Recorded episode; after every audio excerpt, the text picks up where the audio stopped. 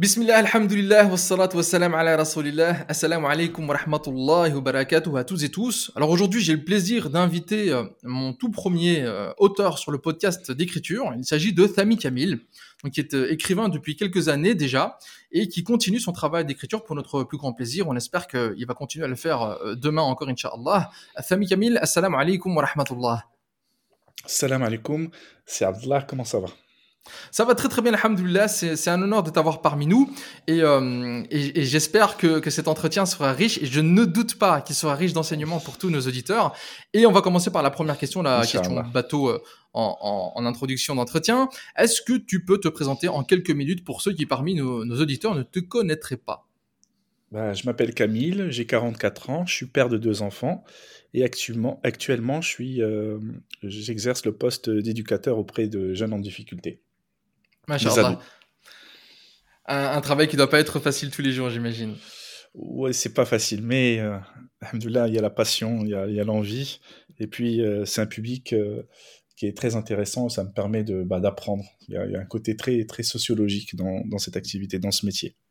Allahumma barik. Alors, quand, euh. Quand j'ai annoncé le- l'entretien sur, sur mon compte Instagram, j'ai demandé à mes followers s'ils avaient une question euh, à te poser. Plusieurs ont posé finalement la même question, donc euh, je te la formule tout de suite.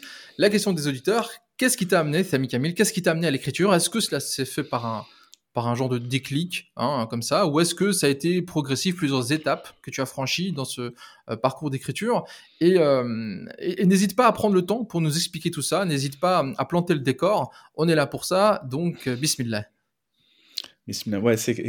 C'est exactement ça. Il faut planter le décor parce que je suis arrivé à l'écriture euh, par euh, différentes euh, tribulations. C'était assez compliqué. Il y a eu beaucoup d'hasard en fait. J'étais pas prédestiné à écrire parce que donc je vais te je vais te la faire je vais essayer de te la faire courte. C'est que moi je suis je suis un enfant de la télé. J'ai mes parents. je dis ça parce que j'ai mes parents qui qui mon père il a pas c'est pas un très grand lecteur pas du tout même. Et ma mère, elle a été, c'était une lectrice, mais mes parents, ils ont, ils ont divorcé à un âge où j'avais 8 ans. Donc j'ai très vite, au départ, j'ai vécu avec mon père. Et euh, il m'a donné euh, sa passion de la, télé, en fait. C'était quelqu'un qui regardait beaucoup de films. Il était très... euh, en fait, il a, été baigné par le cinéma américain. Donc moi, là-bas, je suis un enfant de la télé. Et, et mon parcours scolaire, il a été très chaotique. Donc, euh, à un certain moment, j'ai eu un décrochage scolaire et euh, donc euh, j'étais pas très intéressé par euh, les, les seules lectures que je lisais, c'était les, lectures qui étaient imposées par par l'éducation nationale. Et même ça, c'était compliqué pour moi. Donc, comme je t'ai dit, c'est quelque chose qui n'était pas inné en moi. Et à l'âge de à l'âge de 4 14, 15, plutôt vers 16 ans, 17 ans, j'ai été pris de passion par par euh, la musique. Et dès que je suis, je suis, euh, je me suis lancé euh, dans, la musique, j'ai complètement euh, décroché. Et ça a duré plus de dix ans. Et j'en ai fait, j'ai fait de la musique. euh, je me suis, je suis vraiment rentré dedans. euh, j'étais dans la composition, la musique assistée par ordinateur. Et euh, j'étais euh, dedans pendant 12 ans, 12 ans à peu près, une dizaine d'années. Donc euh, ça a été, euh, ça a été vraiment, euh, c'était comme si j'étais en apnée et euh, j'ai pris des choses qui étaient positives dans la musique, c'est-à-dire que le côté positif dans la musique, c'est que euh, il y avait quelque chose entre parenthèses qui était lié à la création, c'est-à-dire que la création musicale, c'est-à-dire que tu partais de rien et tu aboutissais à un, produit fini, à une musique, et, là tu, déversais des émotions. Et il y avait un peu d'écriture parce que tu écrivais les paroles, et puis tu étais dans de la composition, et puis tu, tu travaillais avec des gens, dans les studios et tout ça. Et euh, c'était une période où il y avait de une, certaine émotion. Alhamdulillah, j'ai eu le, j'ai et à un moment donné, j'ai, j'ai coupé court avec euh, ce monde de la musique. Là, je suis pas en train de te dire que c'est halal ou haram, mais en tout cas, moi, tout ce qui était autour de la musique, il y avait beaucoup de choses qui étaient néfastes. Et, euh, et la musique, elle m'a pris il y a plus, plus de dix ans de ma vie. Et à ce moment-là, j'ai arrêté la musique. J'ai arrêté là, j'ai coupé court. Et, euh, et, à cette période-là, à partir de 25-26 ans, euh, j'ai décidé de, de partir m'installer, euh, d'aller vivre au Maroc.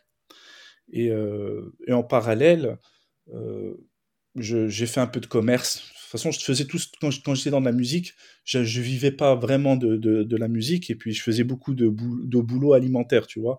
Je travaillais dans la restauration, je travaillais, j'étais vendeur de vêtements, donc je touchais un petit peu à tout pour euh, bah, combler le manque financier. Et à partir de 25 ans, 26 ans, j'avais fait un petit peu d'économie, puis je me suis dit, je vais repartir vivre au Maroc avec mon épouse, je venais juste de me marier. Je suis parti m'installer au Maroc et j'ai ouvert une boutique de vêtements. Et, quand j'ai ouvert cette boutique de vêtements, j'avais pas fait une très bonne euh, étude de marché, vraisemblablement. Et euh, j'étais dans un endroit, il n'y avait pas beaucoup de. Bah, j'avais pas de clients, c'était, un une époque un peu, un peu difficile. Euh, c'est une épreuve difficile. Et puis, j'avais pas de clients. Et j'avais toujours à côté de moi ma, mon bloc, mon bloc, mon carnet de vente, enfin un petit, un petit bloc-notes.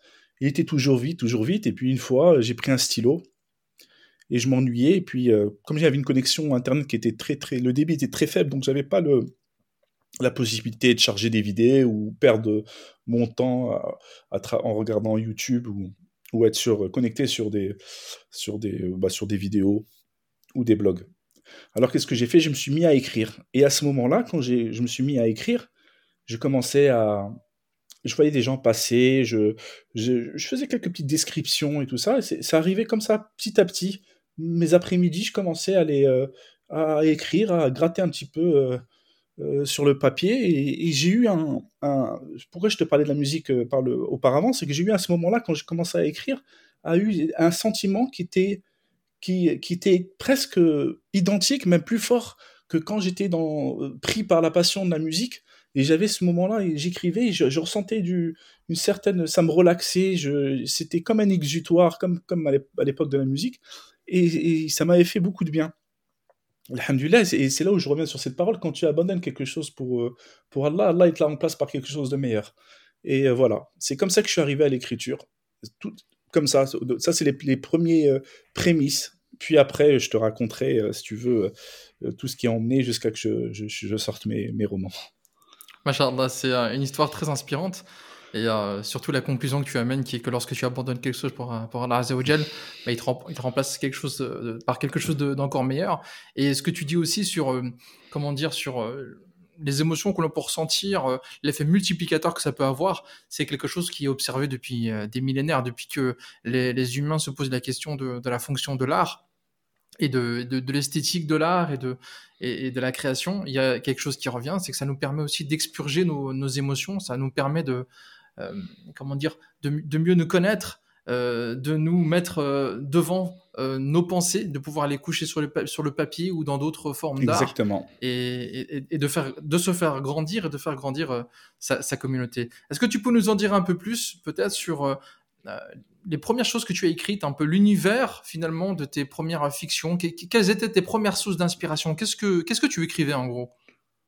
Bah, la, la, première chose, la première chose, qui qui, alors, en parallèle, en parallèle, parce qu'il y a la lecture aussi qui est venue avec l'écriture.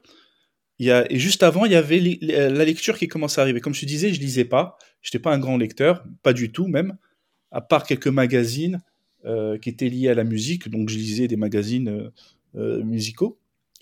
Et une fois, j'avais vu vers les années, quand j'étais un peu plus jeune, j'avais, et d'ailleurs, ça, ça, ça m'avait ramené à la, à, la religion à la fois, j'avais lu le, vu le film de Spike Lee, Malcolm X. Mhm. Et ce film, il a eu un effet, euh, un effet, euh, un, fort effet sur moi, car il m'a, il a, il a cristallisé beaucoup de choses en moi. Et ce film m'a beaucoup touché. Je ne sais pas si je me suis identifié au personnage, mais en tout cas, il a eu un, effet euh, très positif, salvateur chez moi. Et Malcolm X, il m'a, il m'a apporté beaucoup de bien. Sa vie, elle m'a, apporté beaucoup de bien. Et j'ai voulu euh, approfondir. Alors, je, je, me suis, je me suis procuré euh, son autobiographie. J'étais au Maroc, je me rappelle très bien. Euh, j'étais parti dans une, dans une librairie. J'ai pu, j'ai pu le trouver parce que c'est très difficile de. Aujourd'hui, il est pratique. C'est très difficile de, de se le procurer traduit en langue française. Et en plus, une version qui est un peu biaisée. l'autobiographie de Malcolm X qu'il avait écrit en collaboration avec Alex Allais, un auteur afro-américain, je pense, je pense que c'est son nom. Et euh, il a eu, euh, quand je l'avais lu, ça a eu, euh, j'ai aussi un effet aussi, ça, m'a, beaucoup pris. J'étais très pris par l'émotion et c'était encore plus fort que, le film. Et à partir de là, j'ai commencé à lire beaucoup d'autobiographies parce que c'était un, style de livre qui me, convenait. Et après, je suis allé sur des romans, notamment L'étranger d'Albert Camus, et puis d'autres romans. Et puis voilà, j'ai commencé à lire de plus en plus. Et, euh, et puis en parallèle, eh ben, il y a l'écriture qui est arrivée. Et pour revenir à ta question, euh, les premiers écrits que, je, commençais à écrire sur mon calepin, c'est euh, j'avais j'ai commencé avec tout ce qui était autour de moi le, quand j'étais assis devant mon bureau à la boutique. Quelques clients, je les décrivais, je faisais des petites histoires. À côté, j'avais des deux frères qui avaient qui, je, les, je, les, comparais à Laurel et Hardy. Ils avaient euh, une hum. personnalité euh, très, euh, très joviale, très spéciale. Rahmou, il y en a un qui est mort. Ils réparaient des motos de, de, de, gens qui venaient. Et puis, ils étaient c'était très joyeux. Très, il y en a un qui était un peu nerveux, un qui était plus, qui, était plus, plus rigolo. Et puis, je commençais à, à, les décrire, à en faire des petites histoires et tout ça. Puis, j'ai fait un blog. À un moment-là, je commençais à faire des blogs et puis créer des petites histoires, des petites nouvelles, tu vois, des petites, des, des petites nouvelles. Et à ce moment-là précis, une fois, euh, j'avais la connaissance d'un professeur à la fac. Et euh, il, il, lisait mes nouvelles comme ça. Je lui dis regarde, euh, c'était un petit moment. Lui, il, il aimait la littérature. Et il, a apprécié tout ça.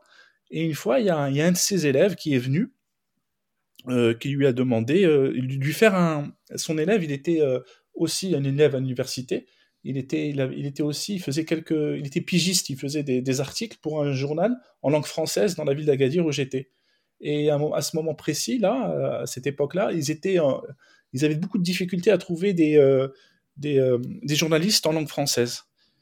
Et mon, le, professeur de la fac que je connaissais, qui, qui, appréciait mes petites nouvelles que je lançais sur un blog, c'était des blogs Skyrock à l'époque, c'était des blogs euh, où on pouvait faire, on pouvait faire des, bah, des, des, articles, enfin des petites nouvelles, je pouvais écrire il lui a, il lui a, lui a montré mon blog, il l'a lu, et il a fait appel à moi, et j'ai commencé euh, tout de suite, hein, sans... C'est pour ça que je dis, moi je suis autodidacte, tu vois, j'ai pas fait d'études, je me suis mis tout de suite dans le bain, j'avais mon appareil photo, et je commençais à, faire des articles sur la ville d'Agadir. C'était un journal gratuit, hein, c'est un, de, c'est un petit canard, hein, c'est pas quelque chose de... Mais ce il avait la particularité de sortir une fois par mois.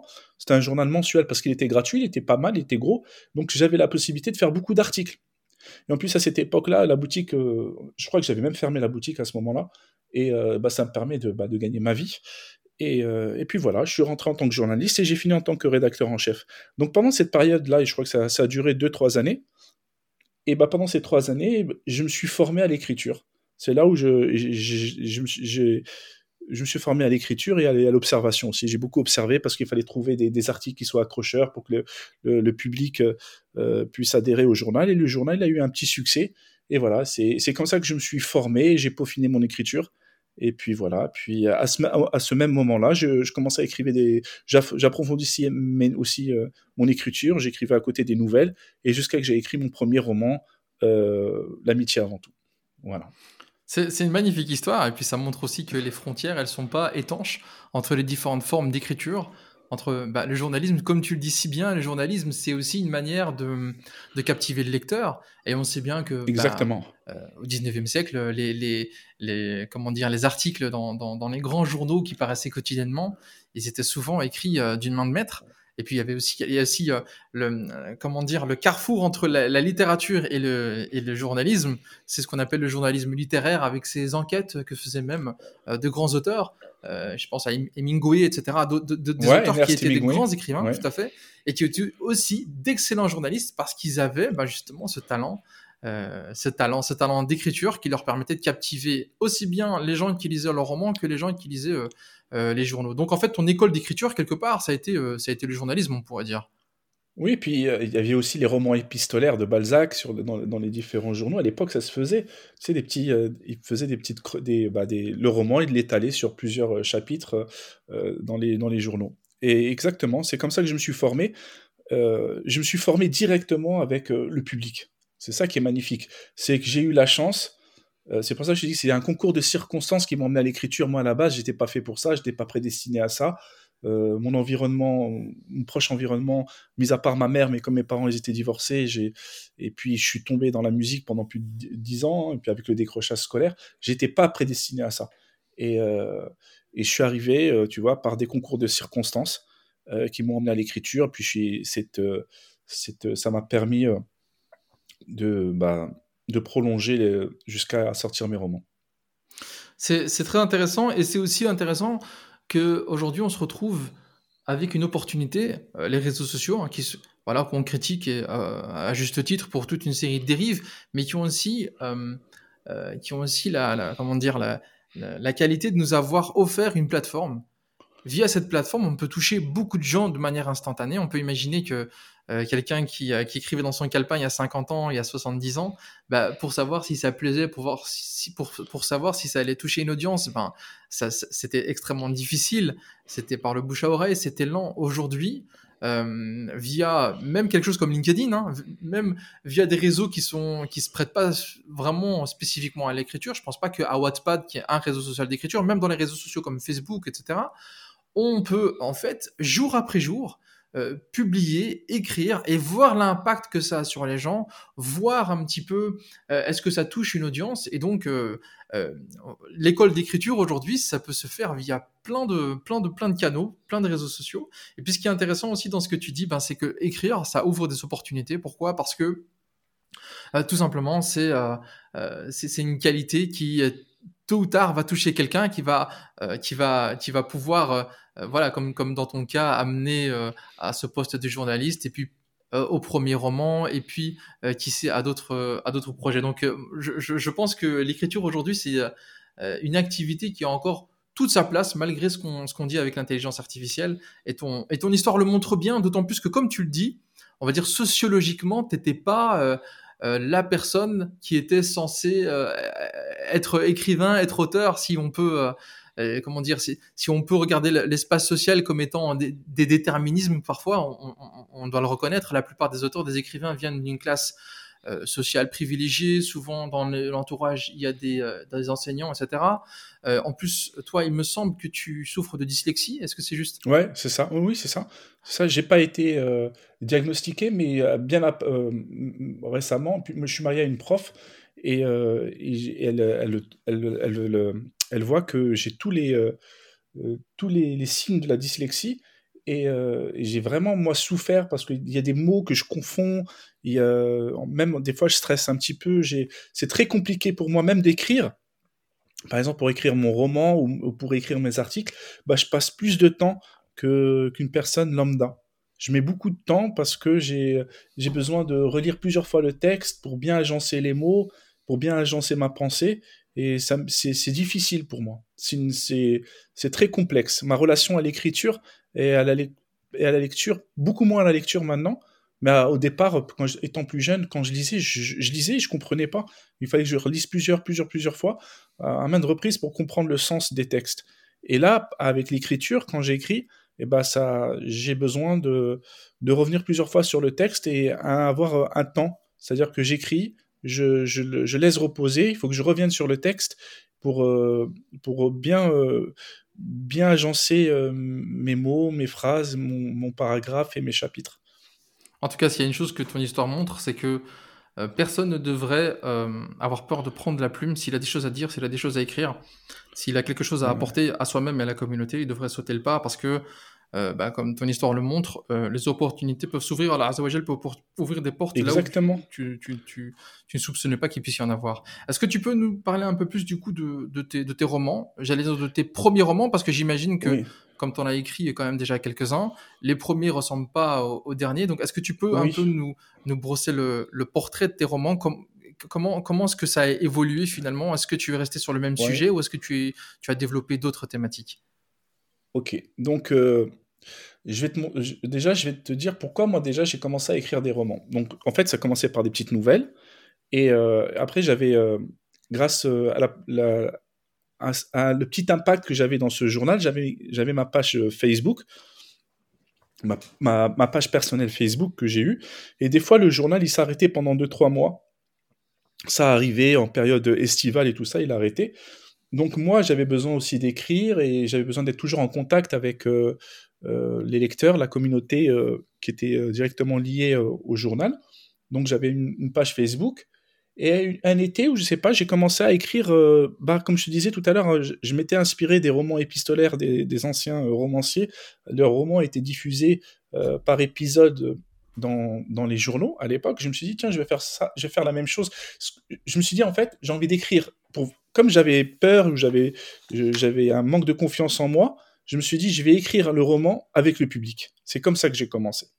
Donc je me suis dit, je vais écrire chapitre par chapitre, je vais évoluer avec le lecteur pour voir si j'ai la capacité, ça va me donner du courage pour terminer le livre. Donc c'est comme si je me suis plongé dans le, euh, je me suis plongé à l'eau, je me dis ça, il faut que je me lance. Alors j'avais commencé mon premier chapitre euh, du roman L'amitié avant tout, qui s'intitulait avant Fêlure et amitié. Donc j'avais commencé le premier chapitre. Chaque trois jours, je faisais un chapitre. et j'avais des retours ah c'est bien, on veut que ça continue, vas-y, va au bout de. Alors je voilà, je l'ai écrit avec le public. C'est comme ça que j'ai écrit l'amitié avant tout. Je ne savais pas comment ça allait terminer, donc j'ai écrit ce livre comme ça. En... j'ai pris un sprint et je suis allé jusqu'au bout du, livre et je l'ai écrit au, bout. C'est vrai qu'à partir du 15e, 16e, 17e chapitre, j'avais un manque d'inspiration, donc ça s'est arrêté un petit peu. Et euh, une ou deux, trois semaines plus tard, j'ai relancé un chapitre. Donc j'avais écrit ce premier roman comme ça, et il y a eu un petit retour positif. C'était pas énorme, hein, mais assez qui ça m'encourageait pour continuer. Et j'ai fait la même chose avec mon deuxième roman, Fils à papa. Je l'ai écrit comme ça, et j'avais pas trouvé de distributeur, je cherchais pas parce que euh, j'étais, j'habite à cette époque-là, j'habitais encore au Maroc, et le, marché du livre au Maroc, c'était compliqué de. T'avais plus d'expositions en sortant tes, euh, euh, ton livre via Facebook par, petit, par, par, par épisode que de le sortir par, par le, par, en, édition parce que ce serait compliqué de le distribuer. C'était ça allait être tortueux. Tu vois, il n'y avait pas beaucoup, c'est compliqué. Puis il faut aller à la capitale sur Rabat et euh, j'y avais peut-être pas les connexions aussi. Alors à ce moment-là, quand j'ai fini le premier livre, le deuxième livre, je me suis dit ce que je vais faire, euh, pour, le, pour le plaisir, je vais en sortir une centaine. Je vais, je vais éditer mon premier livre, c'était L'amitié avant tout, sous le nom par le passé euh, de Filure et Amitié. Je vais, en, je vais en éditer soit une centaine, cent cinquantaine, je vais les mettre en vente juste pour, euh, pour le plaisir, les distribuer dans quelques librairies dans la région d'Agadir. Comme le journal y, ressortait, ça me ferait une petite publicité. C'était juste pour dire Ah, j'ai été capable de sortir un roman. C'était une petite, une petite satisfaction personnelle. Mmh. Donc j'ai sorti ce livre-là, je l'ai vendu, j'en ai, j'en ai encore quelques-uns, et à ce moment-là précis, j'ai dû retourner. Je t'avais dit que mes parents ils étaient divorcés, j'avais déjà eu mes des enfants, hein, et puis j'étais avec mon épouse, et à ce moment-là, à cette période de ma vie, euh, j'ai ma, mère qui était pas très bien, qui était un petit peu, qui était malade, et je me suis dit, euh, et comme je suis son fils unique, je me suis dit, si je dois, ça va être compliqué pour moi de repartir vivre au Maroc après 40 ans, à repartir vivre en France. Je savais que, et ma mère, elle voulait pas s'installer au Maroc. J'avais tout fait, mais bon, ça, le, ça, ça lui convenait pas. Et donc je me suis dit, si je, je suis obligé d'être près de ma mère, donc il faut que je parte maintenant, je reprenne mes affaires et je reparte en France parce que après 40 ans, ça va être compliqué de trouver du travail en France. Il faut que je retourne. Donc j'ai repris, j'ai pris toutes mes affaires avec mon épouse, on est reparti, on a redémarré à zéro et je me suis retrouvé en France. Après, j'ai trouvé du travail en tant que responsable, je faisais de la média dans, une structure en, France. Et euh, de fil en aiguille, j'ai rencontré euh, euh, Bilal, Bilal Thomas Sibyl, le responsable de la maison d'édition El Beina et Héritage. Et à cette époque-là, j'avais conscience déjà que passer par les maisons d'édition euh, françaises, les, maisons d'édition, ça aurait été aussi très compliqué.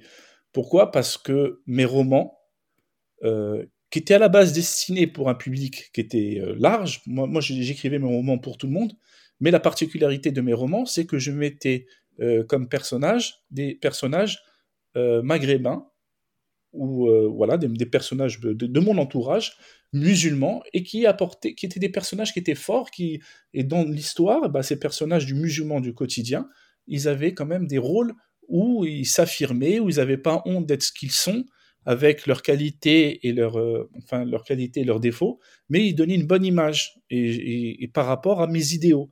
Et je savais très bien que par rapport à ce type de récit, euh, les maisons d'édition qu'il y a actuellement, c'est pas leur, leur, leur ligne éditoriale parce que, comme tu peux le constater, que ce soit dans le cinéma, dans les séries, tout ça, euh, la représentativité, peut-être un peu moins maintenant, mais la représentativité à l'époque du, euh, du musulman du quotidien, il est très, euh, c'est très caricatural, très tu vois ce que je veux dire? Donc euh, à ce moment-là, donc c'était pour la fêlure et amitié. J'ai parlé avec le, frère. Il m'a dit, tu sais, il y a récemment, il y a le premier tome de mon confrère Léa Chakal qui est sorti. C'était tout au début, hein, c'était aux prémices. Il me dit voilà, son, son livre est sorti, ça commence, ça commence à prendre. Euh, pour un public adolescent. Et euh, peut-être sur euh, les romans pour des publics adultes, c'est compliqué parce qu'il n'y en avait pas, à l'époque, il n'y en avait pas, ou très peu, mais vraiment une niche. Il m'a dit, va sur le... en fait, je lui, je soumis Fêlure et Amitié. Comme ça, c'est un livre qui se passe dans un collège avec comme personnage des, des jeunes, des jeunes collégiens. Il m'a dit, change de titre, refais une couverture et mets-le sur le, euh, sur le, comment ça s'appelle, pour un public d'adolescents. Ça peut marcher parce que c'est le début. Il, il, a, il sentait, moi aussi, je sentais qu'il y avait, qu'il y avait un, un, marché. Et c'est là où j'ai sorti mon, premier livre, mon premier roman, en auto-édition, mais distribué par euh, El Beina, par euh, le frère euh, Thomas Sibyl. Et c'est comme ça que ça a démarré. Mais à la base, j'avais pas prévu. C'est pour ça que je dis, il y a beaucoup de circonstances. Euh, c'est les rencontres qui ont fait ça. J'avais pas prévu de toucher un public euh, de niche, un public de la communauté. Donc mes premiers romans, euh, l'amitié avant tout, fils à papa, et, j'avais aussi fait un, recueil de nouvelles, Route initiatique. Ces trois premiers romans, c'était destiné, malgré qu'il y a tout le temps une un peu moins peut-être route, initiatique parce que à la fin des nouvelles, il y a une morale, une morale la tradition, des traditions de morale islamique, mais ces deux premiers romans, euh, c'était pas destiné euh, à un public euh, précis. Voilà. C'est très intéressant ce que tu dis. On voit aussi que finalement, dans la communauté musulmane francophone qui est ici depuis, depuis déjà quand même pas mal de décennies, l'émergence de, de livres, de romans pour la jeunesse musulmane, elle est quand même assez tardive, notamment si on compare au monde anglo, anglo-saxon. Et donc, moi, je suis pas étonné que, que bah, tu n'y avais pas pensé au départ. Quoi. Au départ, tu t'es dit j'écris, j'écris ben, pour, pour tout le monde, pour ceux qui veulent bien me lire. Et avec le climat qui est en France notamment, avec la frilosité des maisons d'édition sur tout ce qui est étiqueté communautariste ou tout ce qui représente euh, les banlieues d'une façon un peu plus euh, nuancée que ce qu'on retrouve dans le cinéma, etc. Ben, finalement, là, avec le travail précurseur de Yeshkal et avec le, le travail de, de, de Bilal, donc Thomas Bilal Libéral Beina, ça t'a ouvert une fenêtre d'opportunité quand même Exactement. Euh, assez extraordinaire, quoi. Voilà, et puis après, ça y est, je me suis lancé. Et puis ça a suivi, hein. après automatiquement ça a suivi. Peut-être il y a des gens qui avaient écrit euh, leurs livres, parce que moi, l'amitié avant tout et Fils à Papa, je les avais écrits déjà quand j'étais au Maroc.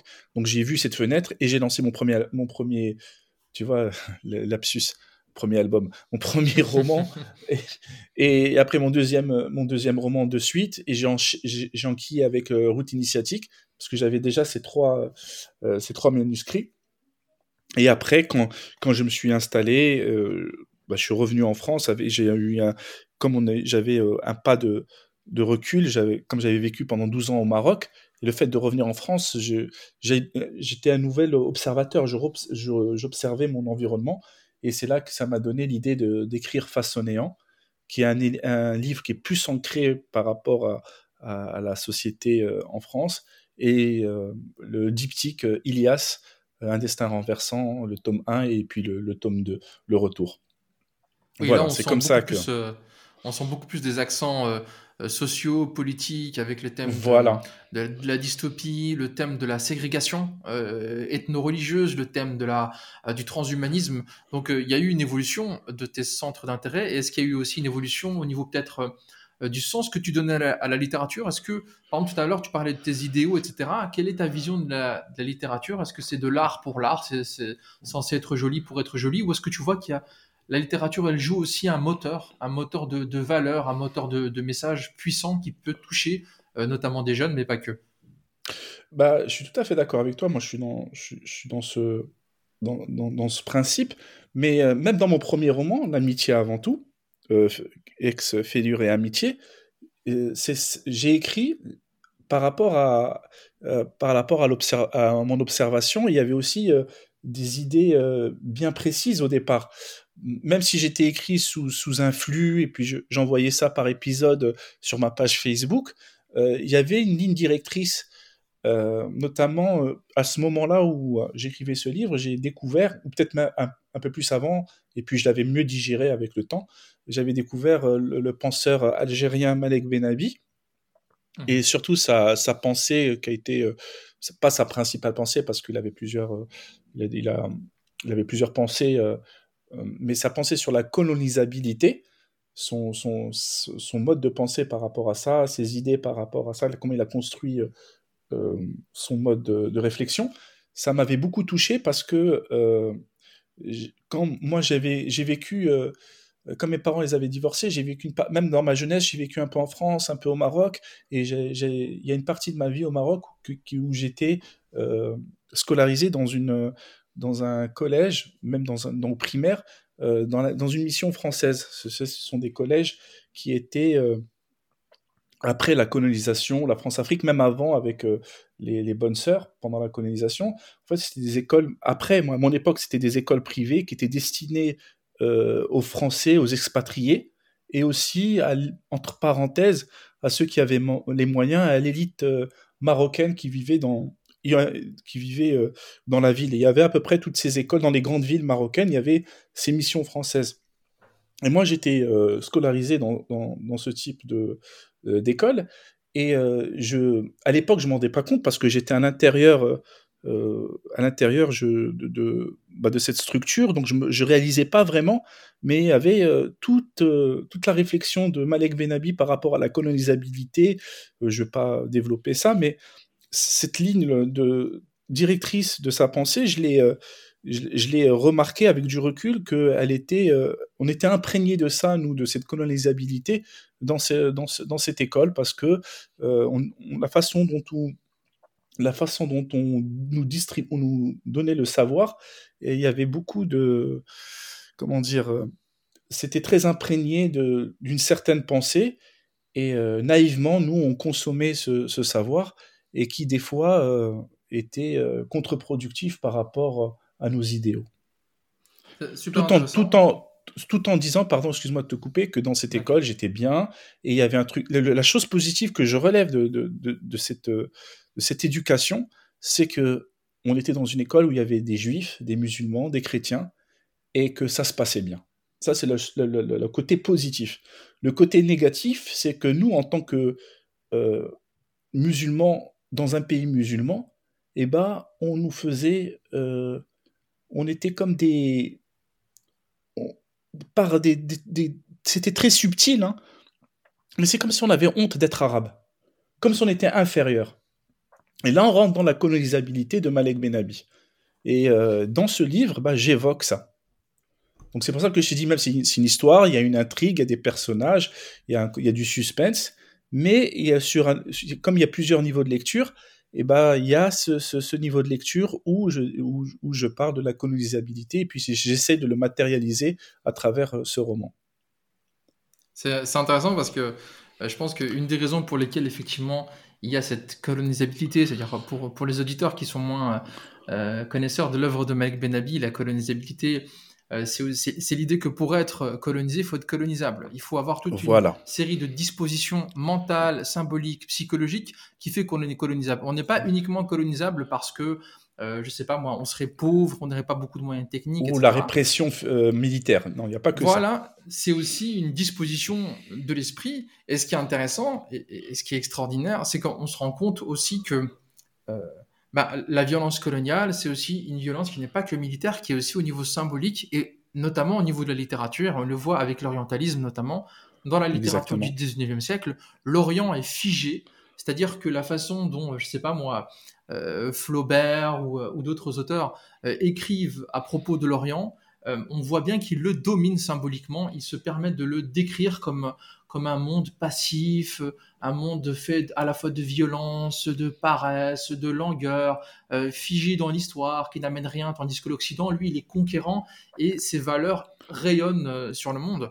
Et euh, Et c'est intéressant de voir que écrire permet également finalement de reprendre la main sur notre, destin, puisque nous sommes les auteurs d'intrigues, nous sommes ceux qui développons des valeurs, nous sommes ceux qui distribuons euh, à, nos personnages euh, des rôles, et ça permet aussi finalement de créer ce qu'on appellerait un, un soft power. C'est peut-être un peu encore un peu trop tôt, mais une littérature écrite par des musulmans qui aussi reflètent nos valeurs, ce sera peut-être au départ lu que par des musulmans, par la communauté, mais ce sera peut-être, là, destiné à être lu par d'autres, d'autres gens, d'autres personnes, d'autres communautés qui seront touchées par notre manière de voir le monde.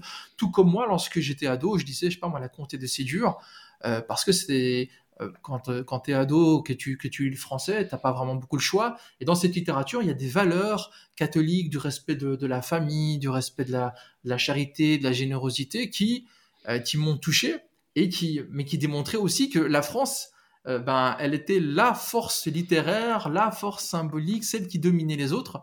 Et aujourd'hui, alhamdoulilah, et notamment grâce à des précurseurs comme toi, comme, comme Yeshkal, etc., on a, euh, on a des auteurs qui développent leur propre manière de voir et qui n'ont pas besoin du monde éditorial, euh, comment dire, du monde éditorial francophone, français, des, des réseaux de distribution français. C'est difficile, ça, entraîne plein de contraintes. Ah oui. D'ailleurs, j'en profite pour poser la question du coup parce que il y a tout l'aspect un peu littéraire, symbolique, l'aspect des messages dans les livres, mais au niveau technique, comment ça marche? Comment est-ce qu'on fait pour euh, pour écrire un livre lorsqu'on est euh, musulman, qu'on est un peu inséré dans le paysage communautaire éditorial euh, musulman communautaire, c'est-à-dire qu'on n'a pas les moyens de Gallimard et d'Albin Michel? Comment est-ce qu'on fait pour pour euh, faire une maquette, pour, pour, pour, pour, corriger son livre, pour trouver un graphiste, pour trouver un distributeur. Comment est-ce que ça marche au point de vue technique? Et notamment, ça intéressera, je pense, certains de nos auditeurs qui veulent aussi se lancer, qui ont la plume qui les démange, mais qui aussi sont un peu pétrifiés par toutes ces questions un peu techniques, financières, etc. Ok. Moi, je vais parler de mon expérience et de mes observations parce que j'ai la possibilité, je, suis, je, suis, euh, je vois ce qui se passe, qui, ce qui sort, et puis euh, euh, je suis ami avec le frère Thomas, Sibyl, et puis lui distribue tous ces nouveaux romans qui arrivent sur le marché. En fait, c'est pas si compliqué que ça. C'est très facile. C'est-à-dire qu'aujourd'hui, le marché, il est, il est demandeur. Donc le plus important, c'est d'écrire. Mmh et de finir son manuscrit. Quand on a écrit, on a fini son manuscrit, on a déjà fait 90% du travail. Après, il y a la couverture. Après, donc bien sûr, pardon, il y a, les alpha lecteurs, c'est-à-dire vous faites lire ça à vos proches. Après, il y a la correction, donc la grammaire. Donc, vous passez, c'est mieux de passer par un professionnel. Moi, j'ai la chance d'avoir mon épouse qui me corrige, mais normalement, dans des grandes maisons d'édition, il y a plusieurs correcteurs. Et il y a aussi, euh, c'est bien aussi si vous avez la possibilité de passer par. Euh, moi, je ne l'ai pas fait sur mes premiers romans, mais sur mon, diptyque, je suis passé par. Euh, moi, comme, je vous ai dit, je suis arrivé par l'écriture par hasard, par effraction, je suis rentré par la, fenêtre dans, ce, dans, dans cette maison de l'écriture. Mais il y a des personnes qui ont des techniques, il y a des personnes qui savent, qui voient votre potentiel et qui, ont la capacité de, traduire, de, le, traduire et de voir les, les défauts qu'on peut avoir, notamment euh, dans la construction des personnages, euh, dans, la, dans les dialogues. Eux, ils, ils, ont ce background, ils ont, cette, ils ont étudié, ils sont passés par, ils ont les techniques, ils, ont, ils sont passés par l'université, ils ont, ils ont tout ce bagage qui, euh, qui me, en tout cas moi, ça m'a permis de, de vite progresser et de d'être dans des standards, dans les clous, parce que quand même, il y a, on peut pas faire ce qu'on veut, même si la définition de l'art, c'est de faire ce qu'on veut avec les moyens qu'on a et essayer de sortir quelque chose, mais euh, il y a quand même des, euh, garde-fous, on peut pas, parce qu'il y a des techniques qu'il faut respecter. Et, euh, moi, je suis passé par toi, par, par Abdullah Boudami, qui a une. Et on, te connaît à travers Critérium et puis à travers ton travail. Moi, je, t'ai vu quand tu es arrivé sur. Enfin, quand j'ai vu ton travail, j'ai tout de suite vu que tu, avais euh, tout ce bagage intellectuel, toutes ces techniques. Et puis, on s'est, on connus par Instagram. Et la première chose que j'ai fait, que j'ai, quand j'ai vu que tu avais, avais, tout ce que je n'avais pas, je me suis dit, ce serait bien de lui soumettre mes écrits sur mon nouveau roman. Donc déjà, on se connaissait un petit peu, on, échangeait à travers, à travers nos, messages. Et je suis passé par toi, je me suis dit sur Ilia, j'ai envie de passer par lui pour progresser, parce qu'on est toujours en quête de progression. Et bah, j'ai été agréablement surpris de tes recommandations, et puis ça m'a permis de, progresser. Bah, ça, a été, un honneur pour moi. Ça a été un honneur pour moi. Lorsque j'ai lancé l'aventure écriture, je savais que ce serait dans l'écriture que j'ai envie de déployer mes talents, parce que, enfin mes talents, c'est bien présomptueux, mais en tout cas, c'est là où je sens que j'ai quelque chose à apporter. et, écriture, notamment le compte Instagram, m'a permis comment dire, euh, de, connaître des opportunités que j'aurais pas soupçonnées, notamment euh, le poste euh, d'enseignant en littérature francophone dans une institution islamique en ligne, mais également celui de, bêta lecteur. Donc tout à l'heure, tu as parlé des alpha lecteurs, ce sont des gens qui, dans ton entourage, lisent un petit peu les premières moutures et permettent un petit peu d'orienter dans la bonne direction. Pas, ah, moi, c'est mon épouse et, mes enfants. Ah bah, moi, c'est mon épouse et mes enfants qui, qui vraiment qui me qui m'accompagnent, c'est-à-dire que moi, j'écris avec, euh, j'ai beaucoup, au moment, au moment de du process, j'ai beaucoup de doutes, je doute énormément, je, je, me remets, c'est, comme je t'ai dit, c'est une épreuve euh, difficile. Moi, j'écris pas dans, il y a un moment où, quand j'ai fini le chapitre euh, et je suis satisfait, il y a, il y a ce, moment, au, moment de l'écriture, des fois, il y a, comme je t'ai dit, il y a une certaine satisfaction, mais en règle générale, j'écris avec beaucoup de peine. Et, euh, et puis, je, doute beaucoup. Et c'est euh, en faisant euh, lire à, mes proches et qui m'encouragent, et puis je, peaufine pour arriver à un, produit de, terminé. Quoi.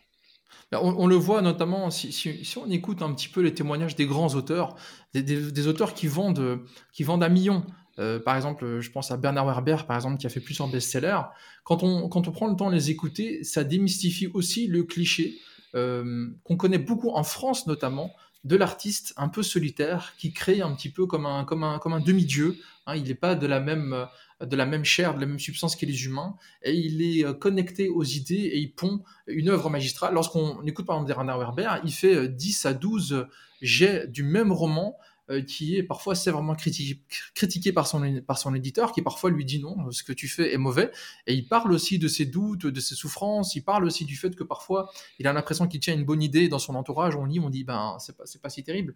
Tout ça, voilà, ça permet aussi de démystifier euh, et de dire que ben, ben, ça, fait, ça fait partie euh, de l'œuvre créatrice que d'être traversé par des doutes, etc. Mais en tout cas, ça montre aussi que... Ouais, dis-moi. Et en plus, ce que je voulais dire, c'est que quand tu as fini un chapitre, ou quand tu as fini un livre, c'est pas gagné que ton prochain livre il, soit bien. C'est-à-dire que c'est comme en fait un, écrivain, c'est il est comme un boxeur.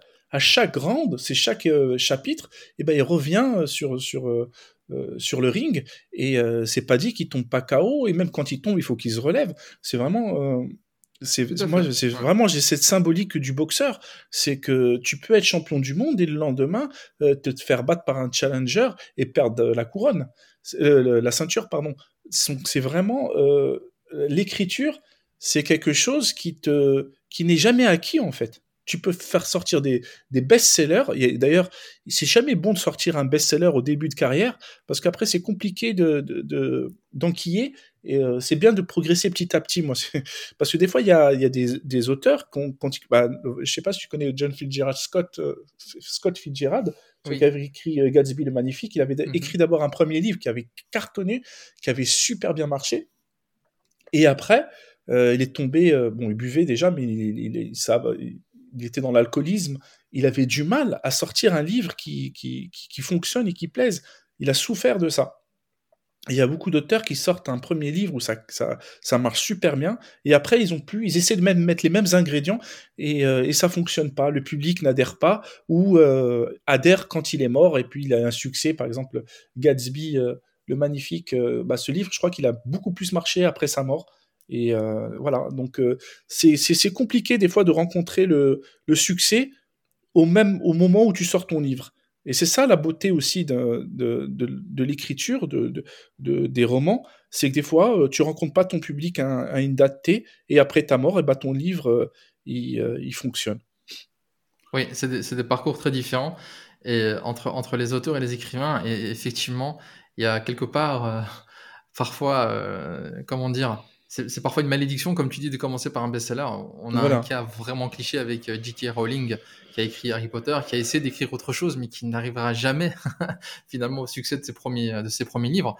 Et puis quand on parle, ouais, bah, elle a fait des pseudos. Elle a fait des hmm. pseudos. Je pense qu'elle a eu des, elle a pris des pseudos pour sortir d'autres livres. Et puis ça, ça a pas fonctionné. Mais je crois que ça, ça, ça redémarre pour elle, non? Il y a eu des livres qui ont, qui ont marché, non? Bah, C'est-à-dire que quand tu as un livre qui se vend euh, à littéralement des, dizaines de millions d'exemplaires, c'est difficile, de, c'est difficile de, pouvoir, euh, de pouvoir marquer les esprits à nouveau. Tandis que par ailleurs, il y a des euh, parcours d'écrivains beaucoup plus classiques où ça commence par des petits concours littéraires, des petites nouvelles par-ci par-là, et puis un livre qui se fait un peu plus remarquer, etc. Et donc il y a une progression linéaire qui est beaucoup plus euh, on va dire peut-être beaucoup plus sécurisante, mais ce qu'on appelle le syndrome de la page blanche, c'est pas uniquement, et tu l'as bien, tu l'as bien expliqué, c'est pas uniquement de se retrouver devant euh, son ordinateur ou son calepin et de pas savoir quoi écrire, d'avoir peur de ne pas avoir euh, assez d'inspiration, mais c'est surtout le fait de rebondir après un travail quand on sait à quel point il est long et à quel point il est aléatoire. Le succès du public est complètement aléatoire, le succès financier est complètement aléatoire, et donc effectivement le ce syndrome de la page blanche, et aussi, ben, du coup, toute la question de la, de la santé mentale euh, dans ce genre de euh, d'aventures, euh, toutes les aventures autour de la création, de, de, la créativité, ouais, c'est sûr. Ouais, ouais. Ça, ça, ça c'est pas pas facile pour au niveau du mental. Mais certains auteurs gagnent très bien leur vie et peuvent se, se, consoler avec ça. Et donc, ce qui me pousse à te poser la question est-ce que toi, Tammy Camille, tu es, es, devenu riche avec avec tes livres? Est-ce que tu vis de ta plume? Ouais, Je suis devenu riche en non, non, non. Euh, déjà j'ai la possibilité de m'exprimer et de toucher un public et d'être et de même si je fais de l'auto-distribu, euh, c'est de l'auto l'auto édition, mais j'ai la mmh. possibilité d'être distribué. Donc déjà, alhamdoulilah, c'est mon sixième roman. Et à chaque fois, je peux sortir un roman. Donc ça, c'est une petite victoire. Je vais pas te mentir, hein, on va être sincère moi, je me suis dit, j'aimerais bien être auteur. Quand j'ai sorti mon premier livre, je me suis dit, Inch'Allah, je vais vivre de, ma, de, mon, de mon écriture. J'ai très vite eu euh, une désillusion et j'ai vite compris que, que c'était compliqué euh, de, de, vivre de sa plume, surtout quand tu un public de niche. Maintenant, euh, ça commence à, apprendre, c'est-à-dire que le public s'étoffe, ça, ça s'élargit, mais euh, en tout cas, pour moi, personne, je, je, ça me permet de, de, continuer de sortir mes livres et d'avoir quelques vacances, tu vois, d'avoir un petit peu. Mais je ne je, peux pas euh, quitter mon travail et de vivre de ma plume. Non, non, c'est pas. Je, suis encore loin de, de, de, de, ça. Ah, là, on ne sait pas ce que l'avenir te réserve. Mais oui, oui, bien sûr. C'est vrai que c'est déjà bien d'avoir euh, la, possibilité finalement de rentrer dans tes frais, c'est-à-dire de ne pas perdre euh, d'argent, d'être euh, en équilibre financier, parce que c'est une bonne base, quoi. Donc, voilà, ça, voilà, ça, peut, ça peut augurer d'un avenir radieux, mais bon, de toute façon, comme, mais après, ça peut démarrer vite. Hein. Ça peut démarrer vite. Hein. Il suffit que, vous savez, il, suffit qu'un influenceur parle du livre et qu'il y a un bouche à oreille qui fonctionne, et puis, ou il suffit que j'écris le bon livre, peut-être mes livres ne sont pas encore, euh, ne touchent pas un large public, ou euh, ça peut-être ça va démarrer plus tard, on ne sait pas. Et s'il y a un livre qui, combien il y a de musulmans en France? Combien de potentiels euh, lecteurs? On est combien? Plusieurs millions, je pense. Plusieurs millions, avec la Belgique et tous les pays francophones. Exactement, ouais. Et on peut pas avoir 100 000 ou 50 000 lecteurs? Bah, si tu as déjà fait 50 000 ventes, c'est énorme. Allez, que, que tu fais 5 000 ventes, 6 000 ventes par an, c'est déjà pas mal c'est pas c'est pas énorme, mais euh, ça peut mettre, euh, on dit, du beurre dans les épinards. Mais, euh, mais pour l'instant, moi, je suis pas... dans ça. Loin de là. Ce qui, ce qui, à mon avis, ce qui, à mon avis, va se passer dans les, dans les prochaines années, alam, hein, mais c'est un peu comme ce qu'on a vu notamment dans le monde anglo-saxon, c'est-à-dire que toi, ton travail, le travail de, Elias Shekel et d'autres d'autres auteurs et beaucoup d'autrices. Hein, il y a beaucoup de sœurs quand même. Oui, ça, là, ça, là, ça, va... là, chaque semaine, chaque mois, je vois des nouveaux romans sortir et c'est très agréable. Ça crée déjà une. Euh, maintenant, on va dans les étagères euh, des librairies, tu verras mm. un rayon roman. C'est magnifique. Ça, à mon, à, mon époque, quand j'ai commencé, il n'y avait pas ça. Voilà, en 10 ans, on a vu pas mal de progrès et donc. Euh, il est probable que, que, dans les dix prochaines années, il y a un écosystème éditorial musulman qui s'installe avec des, vraiment des, éditeurs spécialisés notamment dans la fiction, euh, jeunesse, ado, adulte. Euh, et donc, je pense que tu auras une place, Inch'Allah, privilégiée parce que tu, tu fais partie des, des précurseurs, Inch'Allah. J'espère. Il y a une question que qu'on pose aussi souvent. Hein. Les, auditeurs adorent ce genre de, questions. C'est la question un petit peu de la routine. Est-ce que tu as une routine d'écrivain? Est-ce que tu as des heures laquelle, auxquelles tu écris plus souvent que d'autres? Est-ce que tu as euh, une préférence euh, entre l'ordinateur, entre le calepin? Est-ce que tu peux nous expliquer un petit peu comment ça se passe au niveau euh, de cette fameuse routine de, l'écrivain? En tout cas, ma routine, je ne sais pas si elle est bonne à conseiller parce qu'elle est très liée à ma personne comme je t'ai dit, à mes craintes, à mes peurs, à, ma dyslexie, euh, à, ma, à, façon d'aborder l'écriture. Donc moi et, à mon temps de concentration parce que j'ai en réalité j'ai pas une je suis pas dans la capacité à m'asseoir devant mon ordinateur et euh, faire un flux d'écriture et d'aller euh, allez je me réveille le 8 heures du matin jusqu'à midi je reprends à, à 14 heures ou l'après-midi moi, j'écris pas de cette manière-là. C'est mmh. euh, comme, à mon avis, euh, de nombreux autodidactes. Nous, on prend les choses à l'envers ou je sais pas comment on les prend au milieu. Ou euh, j'aime bien avoir cette avoir cette, cette image. C'est cette image. Je sais pas quand tu te grattes l'oreille, il y a des gens qui, qui tournent toute la main pour aller de, l'autre côté de, avec avec son. Je sais pas si tu arrives à imaginer de, se gratter l'oreille avec l'autre main au lieu d'aller directement. Donc moi, c'est un peu comme ça. moi, j'écris déjà avec mon, smartphone. je suis dans le métro ou euh, même des fois euh, dans le salon avec ma, famille et, mes enfants, ou bien euh, dans un parc, ou même des fois à côté de mon téléphone, ou dans la nuit, j'ai une petite idée et j'écris d'abord sous mon application Note. Pourquoi? Parce que comme je t'ai dit, c'est comme un, combat de boxe. Au début, je suis un petit peu dans l'hésitation euh, quand j'entame un chapitre. Donc j'ai pour j'appréhende la feuille blanche pour appréhender au mieux la feuille blanche, je commence sur mon application les les c'est les, c'est tout c'est un peu plus petit, j'écris les premières lignes, le, tout premier paragraphe, après j'enquille sur un deuxième paragraphe et je le je vois qu'il commence commence à se dessiner le, chapitre et dès que je vois que ça commence euh, avec mes va-et-vient comme je disais comme j'ai j'ai un peu de un peu de de difficulté à écrire. Donc j'ai besoin de revenir à chaque fois sur le texte avec un œil nouveau. Donc euh, j'arrête au bout de 10, 10 lignes, 8 lignes, j'arrête. Et une heure plus tard, je reviens, je, repars comme un, comme un combat de boxe. Je donne un coup de, un, uppercut, je reviens, je reviens en arrière et je, je, je vois ce que j'écris. Et quand je vois que, que c'est assez dense pour le chapitre, j'envoie ma note sur, euh, sur mon ordinateur. Et là, je suis plus en confiance parce qu'il n'y a plus la page blanche et je, rédige, je finis mon chapitre ou j'agence mon chapitre sur, euh, sur mon ordinateur. Et quand j'ai fini mon chapitre, j'attends, je le relis, et quand je suis sûr que mon chapitre euh, est bien, je passe à l'autre chapitre. Je suis pas le type d'auteur qui réécrit plusieurs fois le livre ou qui revient en arrière.